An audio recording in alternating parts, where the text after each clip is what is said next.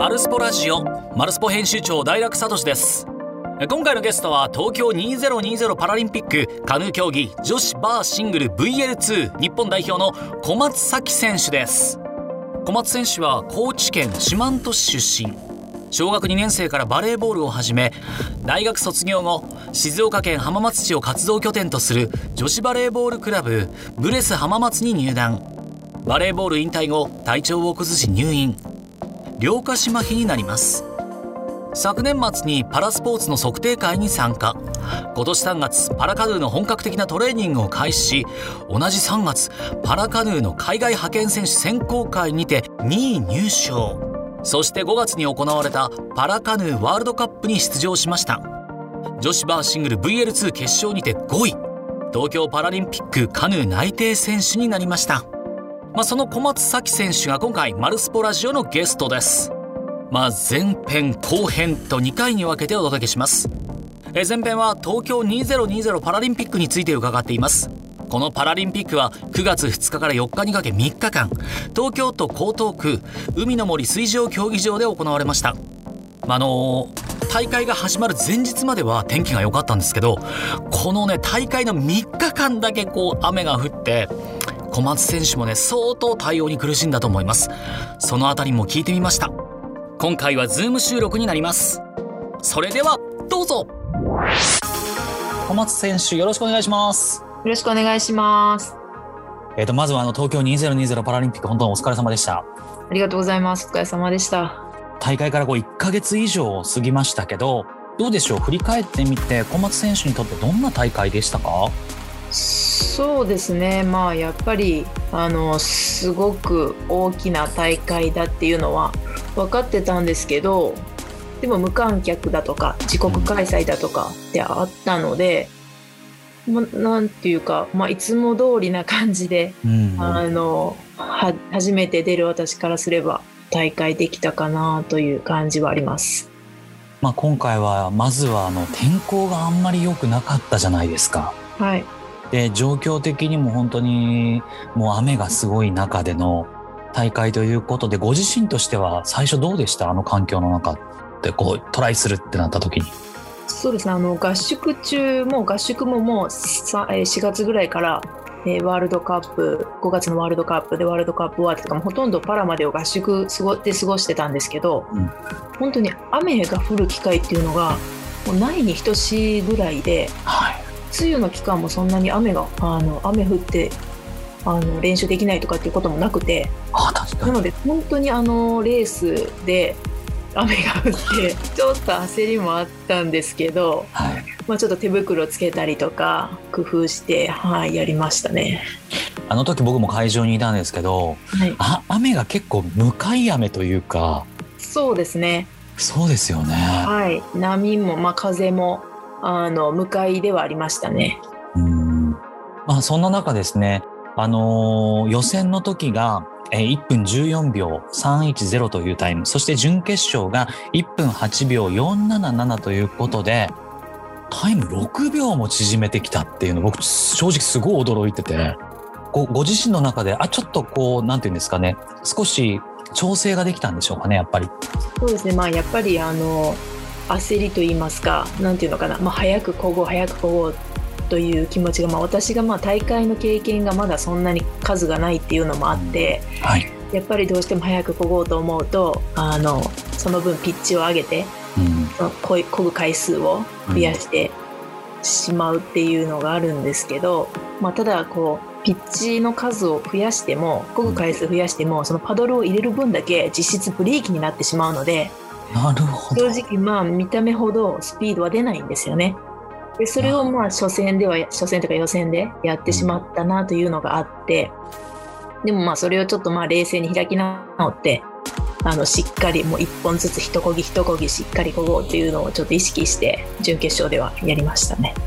例えばあの1分間にパドルの回数を60回漕いだからといってスピードがすごく乗るわけではなくて、はい、あの1分間で50回転でも一こぎ一こぎをしっかりやればタイムが伸びる時があるということですよね。そうですね、まあ、もちろんあのしっかりあの水をつかむパドルでしっかり水をつかむ技術がつけば、うん、そんだけ漕いでも早く漕いでもしっかりつかめるのであれば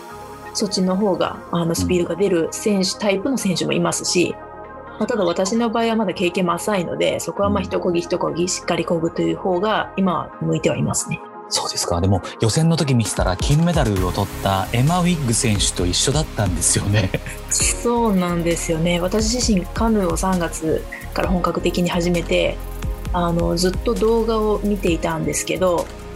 YouTube にあの世界選手権の動画だとか上がってたのでうん、でその中でこのエマ選手のっていうのはもうすごくもう本当に画面に穴があの開くほど見ていて、えー、その選手であの5月のワールドカップに、うん、あのエマは来てなくてあそうなんです、ね、実際に見るのはパラが初めてだったんですけどそれで同じこのずっとあの画面で見てた世界チャンピオンが一緒に並んでスタートを切るっていうのはなんか自分としてはすごく感慨感慨深いものがありましたね。だってあのエマ・ウィッグ選手は KL2 カヤックの方でも銀メダリストなんですよね。そうですね。本当にもう私からしてもこうレジェンド的な存在ではありますね。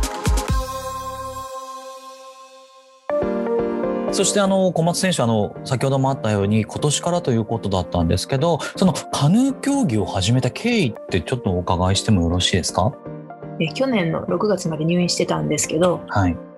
パラスポーツの関係者の方から、はい、あの測定会みたいなのがあるから、まあ、退院したら時間あったらタイミングがあったら参加してみてよということで、はい、あの応募するサイトみたいなのを送ってきて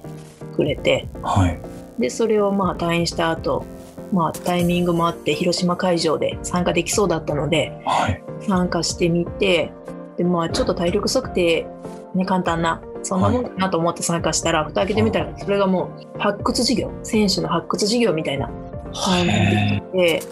で、あの、そこに、もうすでにその会場にいくつかの競技団体の方とかもいて、はい。うん、で、あの、後から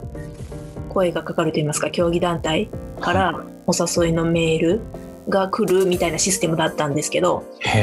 まあ、その中にカヌーもあって、はいでまあ最初はボートとか、うん、車椅子ラグビーだとか、はい。まあ、いろいろ悩んでたんですけど、はい。えー、どうせ、まあ、何を決めてにやろうかなというところで、うんうん、まあ、どうせやるならあのやっぱり高知県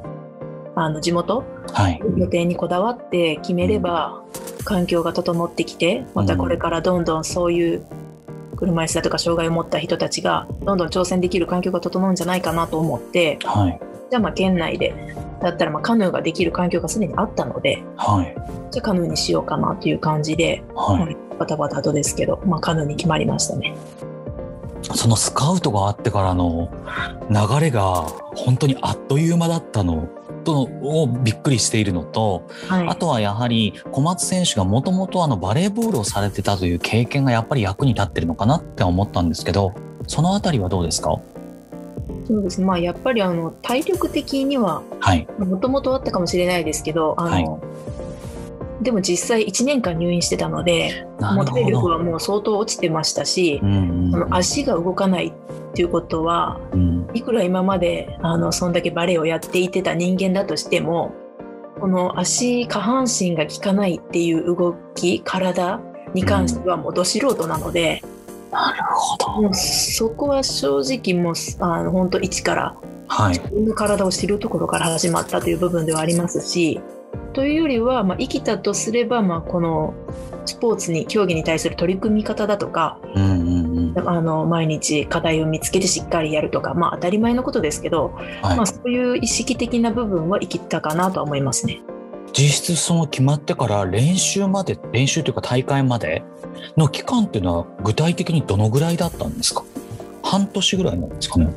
えー、パラまでですか？はい。パラもそうですね。3月7日に初めて水上でカヌーに乗ったのですごい。そうですね。もう丸半年ぐらいですね。へえトップのエマ選手と戦って秒数的にも10秒離れてなかったですもんね。ですでもまあ本当もう 0, 0コマ何秒を競う競技なので、はい、この世界でいう10秒っていうのは本当もうすごい差ではありますね、うん、私からすると。どうなんですか？終わってからこう練習とかされてみてやっぱり反省点とかも出てくると思いますしもう少し頑張ったら私ちょっといけそうとかっていうのもあるんですかね？えっと、やっぱり始めたばっかりですし、はい。まだまだこの自分、まあ、潰せる課題っていうのはい。もたくさんあるので、うん。まあ、そういう意味では、まあ、そういう課題課題を潰していけばまだまだあの伸ばせる部分はあるかなと思ってますね。でも僕は見てて初日のその予選を見てその準決勝の時の走りを見た時に雨っていう条件はもうこれはもうみんな全選手仕方がないと思いながらも小松選手のその硬さが取れてたのを僕は感じたんですよ。なので初日からこれが出てたなとか思って。そうですね、まあ、初日からあれぐらいのタイム出てたらもしかしたらまあもう一組の方の準決勝に回れてもう一組の方の準決勝のタイムでいくと本当0.1秒ぐらいで決勝あのファイナル進めるか進めないかぐらいのタイムだったのででもまあそこに関してはまあなんかまだそのステージに行くのは早いよっていうねなんかそう言われてる感じではありましたね。